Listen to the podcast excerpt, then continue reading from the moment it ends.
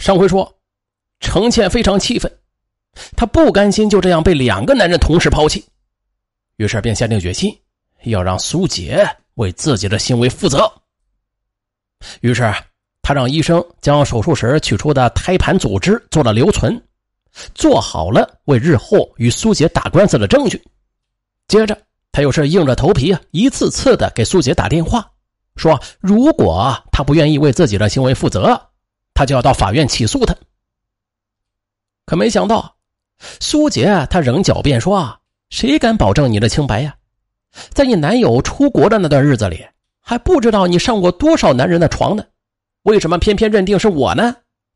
陈倩再也忍受不了这种羞辱了，她在电话里歇斯底里的说：“既然你这么无情，那也休怪我无义了。”我要到法院告你，让你对自己的行为负责。苏杰则嬉皮笑脸的说：“行啊，有本事你就去告。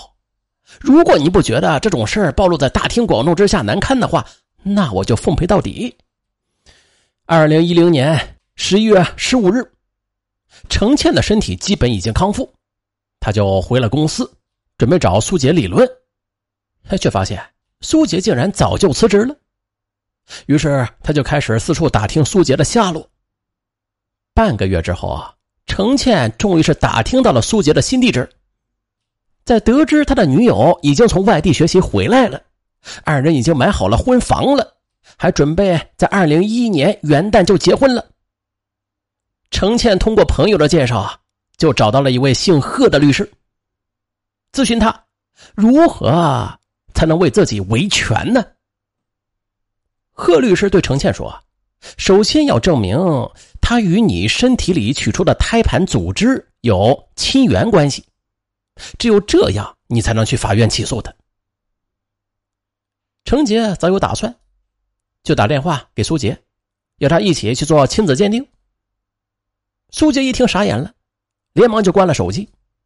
无奈，程倩就只得找到了苏杰的住处，将苏杰堵在了家里。强烈要求他一起去做亲子鉴定。苏杰呢，坚决不同意，并说：“哼，要我与一个没有生命的胚胎一起做鉴定，这简直就是一种侮辱嘛，也很无聊。”程倩则反唇相讥：“你还知道屈辱吗？你可知道我所受的屈辱有多深吗？无论这个鉴定做的有没有意义，我都要证实这个恶果是你造成的。”苏杰见程倩态度坚决，也只好低头认了栽。但是他还坚持说：“无论如何，我是不会陪你去做这个鉴定的。你开个价吧，你要多少钱？”“哼，多少钱？你现在才知道要补偿我？当初我在医院里，你为什么不来补偿我？现在晚了。无论你补偿我多少钱，我都要打这场官司。反正我已经名声扫地。”我要让你为你的不负责任的行为买单。你，苏杰见程倩依然是不依不饶，愤怒的将他推出门。程倩却死死的抓住他的胳膊不肯松手。可就在拉扯中，程倩猛然的想起贺律师说过的话：如果当事人不肯到医院里做鉴定，那也可以取当事人的头发来做鉴定。想到这儿。他猛然的抬手，在苏杰的头上，嗯，狠狠的抓了一大把，薅下了一些头发之后，愤愤的就离去了。十天之后，鉴定结果就出来了，通过 DNA 基因序列比对，证明头发所有人与胚胎组织存在亲缘关系。程倩立刻打电话把这个消息就告诉了苏杰，而此时，苏杰正在与女友拍摄婚纱照呢。他怕秘密泄露，只得拿着手机到一旁不停的哀求程倩放他一马。程倩却苦笑道：“你以为钱能够减轻我的痛苦吗？谁又能够理解一个女孩子失去子宫、失去男友的痛苦啊？如果你愿意帮我减轻痛苦，请你立刻取消婚礼，与我结婚，否则我们法庭上见。”苏杰见程倩提的要求有些过分，就忍不住大声说。我很爱我的女友，我不可能与她分手的。当初我与你发生关系的时候，不是都说好了吗？我们只是一夜情。可是你为何缠着我不放啊？如果你继续不讲理，那我们也只好法庭上见了。程倩听此，便生气的挂断了电话，心中暗想：我一定不会让你好过的。二零一一年一月一日中午，婚礼现场上，苏杰挽着新娘，喜气洋洋的走了出来。当问及这新娘是否愿意嫁给新郎时，程倩突然从来宾席上站起来，冲上台，夺过话筒，大声的嚷嚷道：“我是苏杰以前的同事，苏杰就是个卑鄙小人，他曾经跟我暧昧，骗我上床。”导致我宫外孕，失去了子宫，失去了男友。可是他却不负责任，还恬不知耻的在这里结婚。请问，这种薄情寡义的男人有什么资格娶新娘？听到这里，台下是一片惊呼，新娘更是惊愕不已。苏杰赶紧安慰新娘：“你你不要听他胡说八道啊，他就是个疯子，我跟他什么关系都没有。”没有，那这是什么？程倩又是愤然的拿出了医院里的亲子鉴定书，还有从 QQ 上复制的两人的聊天记录。新娘拿过聊天记录看了看，狠狠的扇了苏杰一个耳光，转身就跑走了。苏杰气急败坏的对程倩说：“你这个疯子，你竟然用如此损招来羞辱我！你仅凭一根头发，怎么能够证明你的宫外孕是我造成的呀？我要与你重新做鉴定，如果这件事情与我无关的话。”我就告你诽谤罪。程倩心中有底，便理直气壮的随着苏杰去了医院。不久，鉴定结果也出来了，苏杰与程倩体内取出的胚胎组织确实有亲缘关系。这下，苏杰立刻就像是霜打的茄子，一下子就蔫了。